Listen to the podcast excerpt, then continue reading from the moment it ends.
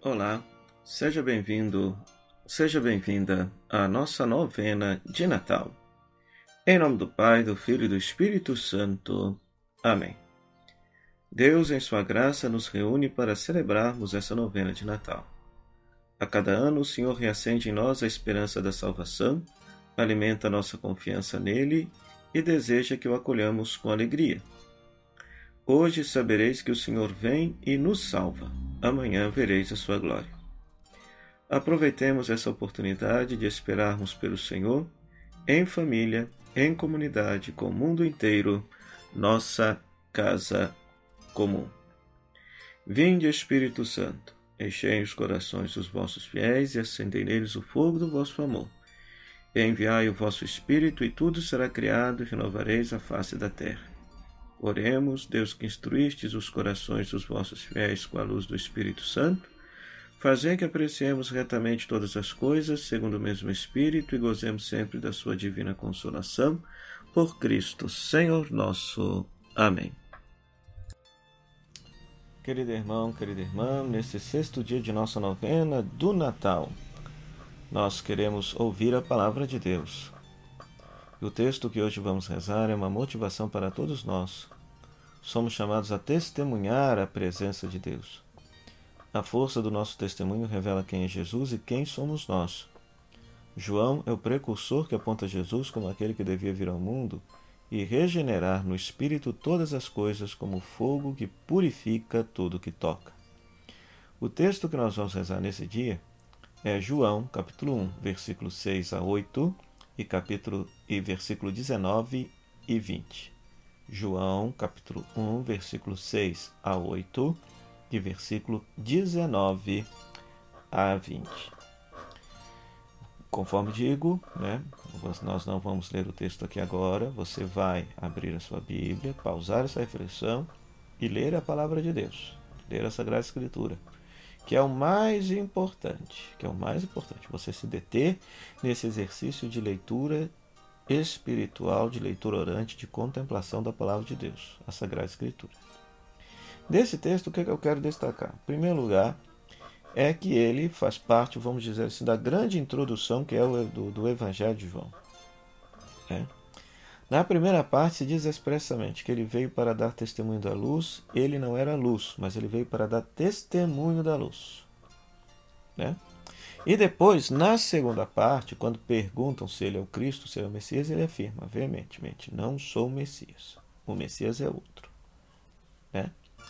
Ora, o que, que isso teria a ver com a nossa realidade hoje? Esse testemunho bonito que João Batista dá quê? Por que, que ele estava dando esse testemunho? Em primeiro lugar, porque muita gente achava que João Batista era o Messias, era o Salvador. Dada a sua figura carismática, dada a pregação, a conversão que ele fazia, dado a vocação profética que ele havia recebido. Mas só que ele não era. Né? Segundo as narrativas bíblicas, ele afirma não ser o Messias. Mas ele afirma que dá testemunho daquele que há de vir daquele que há de vir. Né? Então, esta mensagem é de suma importância para nós no dia de hoje. Por quê? Por quê? Porque nós não somos o Salvador, nós não somos o Messias.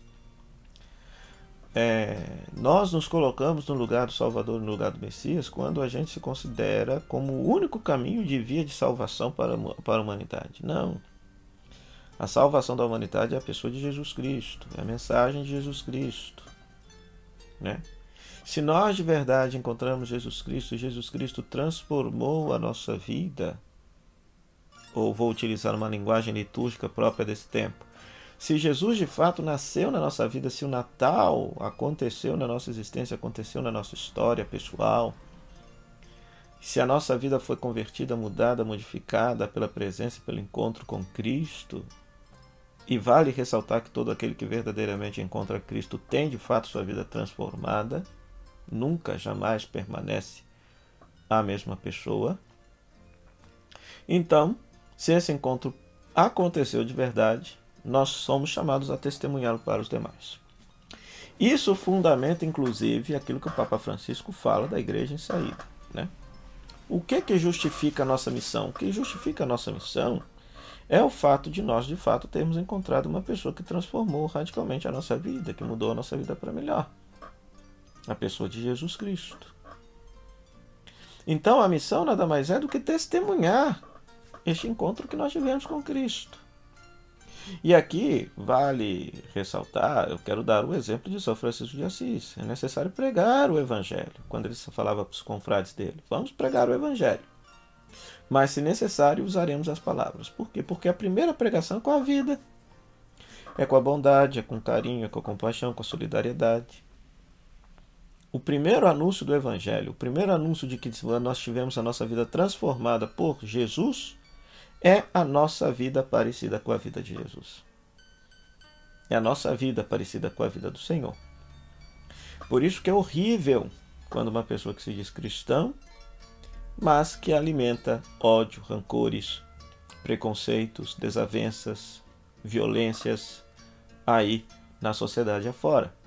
Ou seja, essa pessoa ela tinha que ficar quieta e não dizer que é cristão, porque o, a vida dela depõe contra a fé que ela professa. É um contra-testemunho, eu diria. É um contra-testemunho, eu diria. Então, essa lição nós aprendemos com São João Batista. Ele tem consciência, eu não sou o Messias, mas vim para dar testemunho dele. Para dar testemunho da luz. Eu não sou o Cristo. Estou preparando o caminho para que o Cristo possa vir chegar e verdadeiramente salvar. Então, nós também somos assim. Né? Ou seja, eu não salvo absolutamente ninguém. Quem salva é Cristo. Então, se a minha vida, se a minha palavra, se o meu exemplo, se o meu gesto ajudar uma pessoa a encontrar com Cristo e ser redimida por Cristo, louvado seja Deus. Eu estou cumprindo a minha missão de ser testemunha do Evangelho. Então você vai ler uma, duas, três vezes essa passagem, se deter naquela palavra que mais chamou atenção, por que, que te chamou a atenção, o que, que tem a ver com a sua vida. A partir dessa palavra você converse com Deus, e após conversar com Deus, você faça aquele, anote aquele gesto concreto por meio do qual você deseja praticar e cumprir esta palavra. Né? Deixo aqui também algumas outras perguntinhas aqui para você pensar, né? A partir desse texto. Quem é João Batista, segundo o texto proclamado no dia de hoje? Quem é Jesus, segundo este texto do Evangelho rezado no dia de hoje? E o que que o testemunho de João tem a ver com o Natal de Jesus? Que Deus te abençoe e te conceda perseverar nesse exercício espiritual de preparação para a celebração do Natal do Senhor. Em nome do Pai, do Filho e do Espírito Santo. Amém.